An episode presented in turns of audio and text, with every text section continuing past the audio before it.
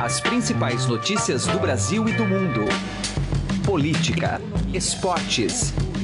Informação com a credibilidade do maior jornal do país. Estadão Notícias.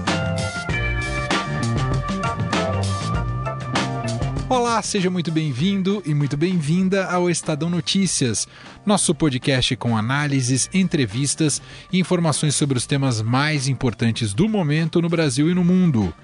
A edição de hoje do programa analisa a retomada dos trabalhos do Legislativo neste ano de 2018, em especial a possibilidade de se aprovar a reforma da Previdência na Câmara dos Deputados ainda neste mês de fevereiro. Afinal, o governo ainda reúne forças políticas suficientes para dar conta de tamanho desafio? Por se tratar de uma PEC, projeto de emenda constitucional, são necessários 308 votos a favor, em dois turnos, para depois enfrentar uma nova batalha no Senado Federal, e com grandes chances do projeto retornar para a Câmara novamente, caso haja alguma alteração no texto final. Apesar de um certo consenso técnico sobre a necessidade da reforma, o ano eleitoral acabou por colocá-la em xeque. Poucos deputados estão dispostos a arriscar seus mandatos e seus foros privilegiados por um projeto visto como impopular. Para debater o tema, convidamos aqui para o programa o cientista político e blogueiro do Estadão, Humberto Dantas. Ele considera uma missão quase impossível a aprovação da reforma, levando em conta todo o seu complexo rito nas casas legislativas. Dantas ainda lembra nessa entrevista que um desafio deste porte vai custar muitas emendas, cargos e, claro, muito desgaste, visto o que acontece com a deputada Cristiana Brasil, que não consegue assumir o Ministério do Trabalho. Bom, este é o principal tema e destaque hoje aqui do Estadão Notícias, que você pode assinar e ouvir via iTunes e no aplicativo no Android. E também pode seguir nas plataformas de streaming Deezer e Spotify. Estamos nas duas, Deezer e Spotify. E para achar a gente lá é muito simples, é só colocar o nome do programa no campo de buscas, completinho, Estadão, com tio e tudo mais. E assim você passa a acompanhar todas as nossas publicações. E quer se comunicar com a gente, mandar o seu recado? O endereço de e-mail nosso é podcast@estadão.com. Ouça e participe. Estadão Notícias. Política.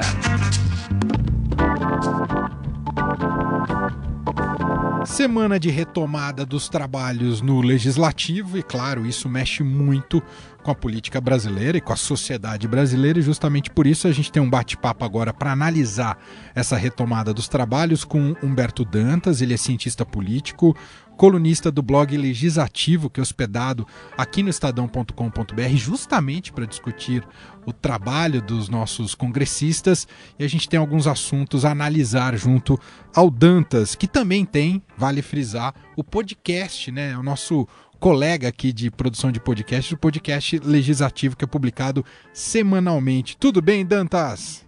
Tudo jóia, tudo jóia, Manuel. Os amigos do Estadão. É sempre uma satisfação poder falar um pouco aí sobre a realidade política do nosso país. Bom, Dantas, claro que esse legislativo, principalmente a Câmara dos Deputados, retorna com a pressão, né, ou com a faca no pescoço em torno da reforma da Previdência.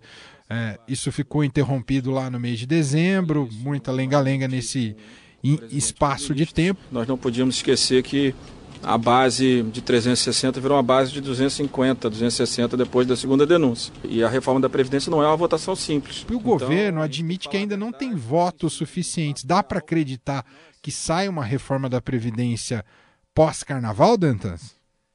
Olha, pode até se dar início a isso, né? A gente tem que considerar que a reforma da Previdência, como imaginada, como pensada lá atrás, há quase 20 meses por esse governo que aí está, certamente não sairá, né? Essa já foi enterrada podem sair alguns, alguns reparos considerados importantes, né, sobretudo relacionado aí à questão de idade mínima, né, o fim dos privilégios que o governo, que o próprio Michel Temer tem ido aos meios de comunicação dizer é, que é favorável e que é, quer combater privilégios, esse também é esse tipo de discurso também é um discurso bastante questionável, uma vez que é, diversas categorias, sobretudo do serviço público, têm buscado garantias adicionais ou garantias extraordinárias para justamente a manutenção desses privilégios. E onde eu encontro aposentado com 50 anos?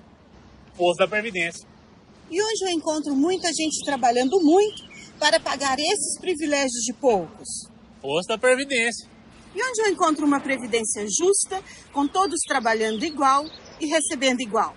Ha, aí só com a reforma da Previdência. Mas sem dúvida nenhuma, com a reabertura do trabalho legislativo nessa semana, lembrando que deveria ter sido aberto na semana passada e que houve um adiamento e que, portanto, começará nessa semana, semana pré-carnaval, que em algumas cidades do Brasil já é como se a gente estivesse em plena festa, uhum. né? mas esse, sem dúvida nenhuma, é o tema central dessa volta dos parlamentares.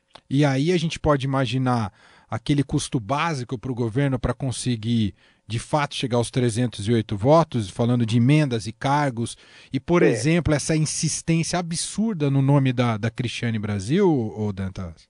É, aí tem algumas questões que são muito importantes. Né? Primeiro, o governo precisa de 308 votos, porque se trata de uma emenda constitucional. Mas ele precisa de duas votações com essa maioria na Câmara, o envio ao Senado dessa proposta que for aprovada na Câmara, e se o Senado não mudar uma vírgula nesse projeto, o que certamente terá um custo imenso né, para o governo e, e, que eu acho muito improvável que aconteça, né, que os senadores concordem, que os 81 senadores concordem em não, em não alterar um, uma letrinha daquilo que for aprovado, ainda assim terá que passar por duas votações no Senado. Se passar por duas votações no Senado e alterar o projeto original que vier da Câmara, volta para a Câmara para mais duas votações. Portanto, o governo que está, é, por vezes, demonstrando certo otimismo, por vezes demonstrando realismo absoluto em relação ao fato de que não tem os 308 votos, os próprios líderes que ajudam o governo nessa contabilidade, as listas desses indivíduos não batem umas com as outras, quer dizer, há uma confusão absoluta no que diz respeito ao posicionamento desses parlamentares sobre a reforma da Previdência, né, é, é, é uma temática significativamente complicada. Hoje nós estamos, estamos faltando, eu reconheço, ainda cerca de 40 votos, que nós pretendemos, é, com o apoio dos, dos setores lúcidos da sociedade brasileira, conquistarmos até o dia em que efetivamente ela for votada, ainda no mês de fevereiro. E nesse custo todo, como você bem é, observou, existem alguns preços assombrosos a serem pagos um deles é essa tentativa absurda do governo de tentar emplacar de qualquer jeito, a despeito de que, obviamente, a gente também poderia considerar é, questionável o posicionamento do judiciário de vetar a posse de uma escolha do executivo, mas aí a gente teria que voltar no passado e também avaliar cada tentativa do executivo e cada manobra do judiciário, né? Mas existe aí o caso Cristiane Brasil, que, para além de ter provas contra si de que seria efetivamente uma boa ministra, né, produziu coisas contra si, como aquele vídeo de é, elegância duvidosa né, e, e, e, aspecto moral questionável né, no Facebook, né, ou, nas redes sociais, WhatsApp, enfim. Esse é um ponto que precisa ser considerado. Todo mundo tem direito de pedir qualquer coisa na justiça todo mundo pode pedir qualquer coisa abstrata. O negócio é o seguinte: correto. quem é que tem direito? Ainda mais na justiça do trabalho. Eu juro para vocês, eu juro para vocês que eu não achava que eu tinha nada para dever para essas duas pessoas. Mas aí eu acho, já que a gente está falando sobre o legislativo, que o ponto mais questionável é: me impressiona como a gente, nesse executivocentrismo que nós vivemos no Brasil, como a gente se assusta toda vez que a gente se depara com tentativas de governos diferentes emplacarem pessoas estranhas nos seus ministérios e a gente acha absolutamente normal ter entre os 513 deputados federais figuras como essas e como, e como tantas outras que são eleitas pelos cidadãos como se isso fosse a coisa mais normal do mundo. Né? Tem toda a razão, Dantas. Ô Dantas, e saindo um pouquinho da esfera da reforma da Previdência, olhando para o ano de 2018, a gente pode esperar uma dinâmica do legislativo, né, de, de trabalho, de aprovação de leis, totalmente é, influenciada pelo poder do voto? É, é isso que vai mais influenciar o trabalho dos deputados e senadores nesse ano, nesse ano, Dantas? Olha, Manuel, de três formas. Né? A primeira é com a agenda, olhando é o, é famoso um olho no peixe e outro no gato. Né? Então, é um olho nas pautas, um olho naquilo que o governo quer colocar, um olho naquilo que é, vira pauta dentro da, da, da, da casa legislativa e um olho no eleitor. Né? E aí, cada deputado, ou cada partido, ou cada bancada, enfim, vai ter que fazer a sua conta é, para tentar compreender se vale a pena apertar o, o, o, sim ou não na hora de promover, por exemplo, uma votação nominal em relação a alguma questão é, delicada atrelada à realidade do país. Então, esse é o primeiro ponto fundamental. O segundo ponto fundamental no que diz respeito aos cálculos que os parlamentares vão fazer em termos eleitorais esse ano, né, eu acho que a gente precisa sempre lembrar para o nosso ouvinte que entre março, começo de março e começo de abril, abre-se a famosa janela de transferência partidária uh, que não pune com qualquer tipo de lógica de infidelidade partidária aqueles que foram eleitos em eleições proporcionais, portanto, os deputados federais, os deputados estaduais e os vereadores têm um mês para que possam mudar de partido da forma como preferirem, sem sofrer qualquer tipo de punição. E até o dia 7 de abril eles devem fazer isso para poderem disputar a eleição pelo novo partido, porque a lei diz que até seis meses antes você precisa estar definido dentro daquela legenda pela qual você disputará. Certamente nós teremos algumas trocas, alguns falavam em algo em torno de 50, outros já falam em algo mais perto de 100 deputados podendo mudar de partido político. E você não tem a dúvida de que eles vão fazer cálculos com o bolso, com aquilo que os seus partidos é, atuais e futuros podem lhe oferecer de benefícios para suas campanhas e etc, etc, etc. E o terceiro ponto é o segundo semestre, né, Manuel? Que a partir daí as campanhas começam, né, as convenções ocorrem é, até o começo de agosto, as campanhas efetivamente né, estão nas ruas sendo registradas até 15 de agosto, e a partir do dia 16 as campanhas começam, e aí é muito importante a gente ficar atento, porque certamente, infelizmente, mais uma vez o Brasil vai escrever uma história bem conhecida, que é a história dos tais recessos brancos, né? quando os parlamentos simplesmente param de funcionar e vão fazer campanha como se isso fosse natural, como se isso não fosse uso da máquina administrativa em benefício de campanha, né, como se a gente não tivesse todas as aberrações e todos os crimes eleitorais possíveis nesse tipo de gesto que a justiça parece fechar os olhos e seguir adiante. Para a gente concluir, Dantas, fazendo já uma avaliação prévia, né, estamos tem mais um ano dessa dessa turma, né, tanto no tanto no Senado quanto na Câmara dos Deputados. É, qual a avaliação é possível fazer? Esse é da, dos congressos mais fracos da história é, pós-redemocratização do Brasil. A gente pode falar isso, Dantas? Olha, é, esse é um dos congressos mais questionáveis, porque é um dos congressos que mais é, esteve sob as luzes e sob os holofotes da sociedade. É um congresso que atravessou um processo de impeachment, né, e isso é significativamente importante. Claro que a gente poderia dizer, então, mostrou a cara e a gente viu aquele espetáculo bizarro das pessoas dizendo sim ou não, com as frases mais horrorosas, mas não foi nada diferente daquele de 1992. Pátria amada! Seu filho, delegado Valdir, não foge à luta. Por ti, Goiânia, querida, por ti, Goiás, pelo meu país, por Deus, por minha família, pelas famílias, pelas pessoas de bem. A diferença é que em 1992 a sociedade não estava tão rachada assim em torno do impeachment de Collor, era quase que uma unanimidade que Collor tinha que deixar o poder. E agora a gente viu efetivamente uma briga, uma disputa, enfim, entre é, uma centro-direita fortalecida naquele instante e uma esquerda enfraquecida em relação à posição de Dilma Rousseff, mas em momento nenhum deixou de existir essa esquerda e deixou de existir, de existir em posicionamentos favoráveis uh, a ex-presidente da República. Então esse, esse é um ponto importante. Um outro ponto importante, este Congresso que aí está é aquele que, por exemplo, trabalhou sob a presidência de Eduardo Cunha. De falar que nós fizemos pauta-bomba, como a presidente mente nos seus depoimentos, como mentiu aqui, pauta-bomba que teve nessa casa, bomba era o governo, não era a pauta. Aliás, marcar uma votação como essa, a véspera do processo eleitoral, é querer transformar isso num circo uh, num primeiro semestre de 2015 que demonstrou um ativismo em votações nominais, em, em, em, em pautas que foram levadas adiante muito expressivas e muito importantes. Quer dizer, as pessoas podem, no entanto, reclamar: ah, mas é um Congresso com um semblante significativamente conservador né, numa sociedade que tem demonstrado uma lógica um pouco mais progressista do que em anos anteriores. E esse, para mim, é o grande problema. Quer dizer, a despeito de ser melhor ou pior, ele me parece um Congresso mais conservador. E aí eu queria só terminar aqui com um dado, com um número muito interessante, Manuel. Uhum. A gente teve em 2014 5% mais eleitores do que em 2010. Só que nós tivemos menos 1% de votos válidos para deputado federal em 2014 em relação a 2010. Que coisa. Esses seis, esses seis pontos de diferença entre o que se podia esperar de votos válidos e efetivamente o que, o que se converteu em votos válidos na urna, Isso equivale a mais ou menos 5 milhões de votos válidos a menos do que se esperava. E o agravante disso é que a gente tem aí, em relação a um aumento de votos nulos, de votos brancos e de abstenções, alguma coisa que poderia, se somar Estado a Estado, ter conseguido eleger, né, pelas redefinições dos cálculos, cerca de 25 deputados federais, ou seja, 5% da Câmara dos Deputados. 25 deputados federais, se tivessem, por exemplo, numa hipótese meramente casual, um perfil um pouco mais progressista, essa Câmara talvez não fosse tão conservadora.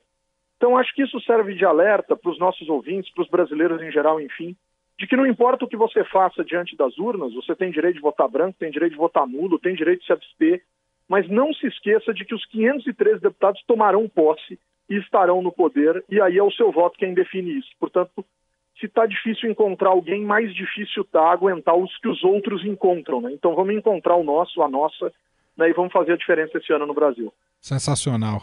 Esse é Humberto Dantas, cientista político, colunista do blog Legislativo, que está aqui no estadão.com.br. E mais uma vez faço o convite para que você possa ouvir mais das análises do Dantas, assim como de outros colegas dele, no podcast legislativo que é publicado semanalmente, já foi retomado na temporada 2018 do podcast, que trata ainda em mais profundidade esses temas que a gente agora conversou aqui com ele. Certo, Dantas, obrigado, viu, pela participação mais uma vez.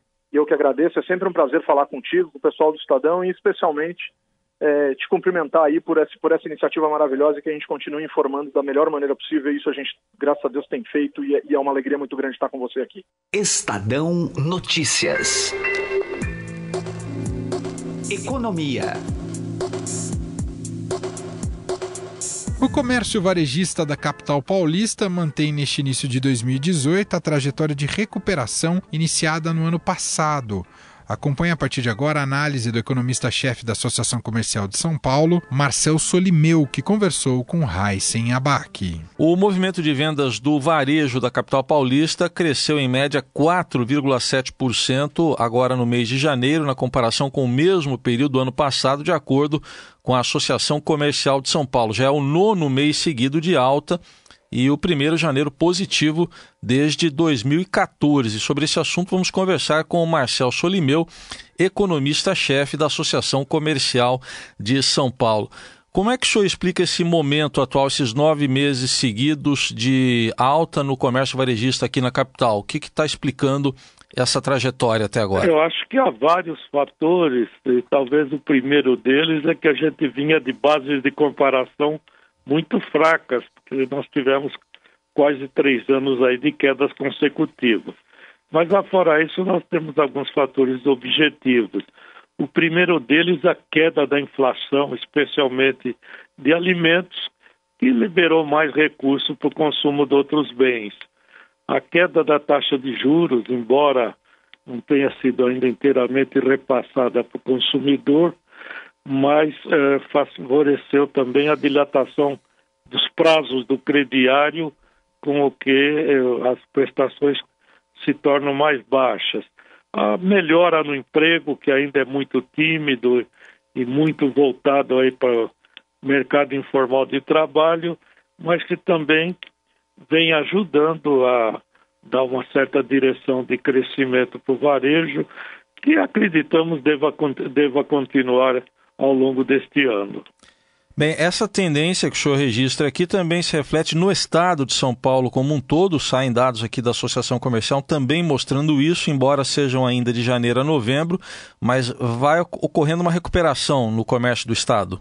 Eu acho que a recuperação está ocorrendo geral no país e no estado de São Paulo também, embora os dados estejam defasados, porque esses são dados definitivos. Uh, baseado na, nas informações da Secretaria da Fazenda, mas eles mostram até novembro vem tendo uma melhora gradativa a cada mês. E isso explicado por todos esses fatores que eu mencionei. Acho que a continuidade do, do, da recuperação é bem provável, sempre tendo um risco num, num país com tanta incerteza política, pode haver algum problema que afete, mas a economia tem mostrado um certo descolamento da política. E por isso eu acredito que uh, as vendas do varejo e o próprio crescimento da economia para esse ano esteja bastante seguro. Só para situar aqui para o nosso ouvinte, no, no caso aqui dessas vendas do comércio ampliado, o varejo ampliado, incluindo até aí material de construção, veículos também, alta de 3,5% de janeiro a novembro, os últimos dados disponíveis. Mas o senhor citou aí incertezas políticas, né? Por, por onde que passam essas incertezas? Eleição, reforma da Previdência, por onde Eu passam? Acho que, é que o primeiro, a primeira incerteza grande é com relação à reforma da Previdência, que é muito importante para o ajuste das contas públicas. Sem essa reforma, o governo provavelmente vai ter que tomar medidas mais duras, restritivas. Isso, além do, do aspecto psicológico aí de afetar o mercado cambial e as bolsas, uh, corre o risco de uh, pelo menos reduzir o ritmo do, da retomada. E a incerteza política que acredito que não deva contaminar o dia a dia, só retarda os investimentos. Mas, de qualquer forma, estamos trabalhando com a expectativa de um crescimento aí para o varejo de 3 a 5% neste ano. Bom, a gente está falando de recuperação como um todo do varejo, mas essa recuperação é homogênea ou tem setores aí diferenciados? Não, tem setores muito diferenciados, até porque as quedas no passado também foram muito diferenciadas.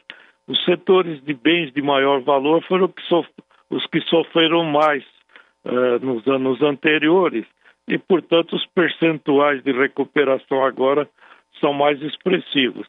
Inclusive, o veículos que amargou aí um período de quedas muito grandes, agora vem tendo uma recuperação bastante expressiva, mas ainda insuficiente para compensar tudo o que perdemos. Para a gente concluir, doutor Marcel, ah, essa semana tem reunião do Copom, começando nesta terça e quarta-feira saindo o resultado. O senhor tem expectativa de uma nova queda dos juros que estão em 7% eu, eu tenho, ao ano? Eu tenho uma expectativa de uma queda de 0,25, embora não me surpreendesse e achasse que estaria muito bem uma queda de mais meio ponto. Uh, acredito que ainda tem espaço para continuar essa queda por causa do nível baixo da inflação e da capacidade ociosa da economia ainda que permite uma recuperação das vendas sem grande pressão. Mas a tendência depois seria o quê? O Banco Central parar com os cortes? Provavelmente ele de depois eh, pararia, a não ser que nós tivéssemos uma certa continuidade da queda da inflação, o que parece meio difícil porque a tendência é mais de estabilização agora dos alimentos. Então, é, acredito que este mês talvez seja a última queda dessa série e a gente vai ter que esperar algum tempo para ter qualquer outra movimentação na taxa de juros. Nós ouvimos o economista-chefe da Associação Comercial de São Paulo, Marcel Solimeu. Obrigado pela atenção. Até uma próxima oportunidade. É um prazer. O Estadão Notícias desta terça-feira vai ficando por aqui. Contou com a apresentação minha, Emanuel Bonfim, produção de Gustavo Lopes e participação de Heisen Abac. O diretor de jornalismo do Grupo Estado é João Fábio Caminuto. De segunda a sexta-feira, uma nova edição deste podcast é publicada. Tem tudo no blog Estadão Podcasts. Estamos também disponíveis na Deezer. Você pode procurar por este e outros podcasts do Estadão por lá. Estão todos lá na Deezer. São 14 podcasts. E mande seu comentário e sugestão para o nosso e-mail podcast@estadão.com. Um abraço, uma excelente terça-feira para você e até mais. Estadão Notícias.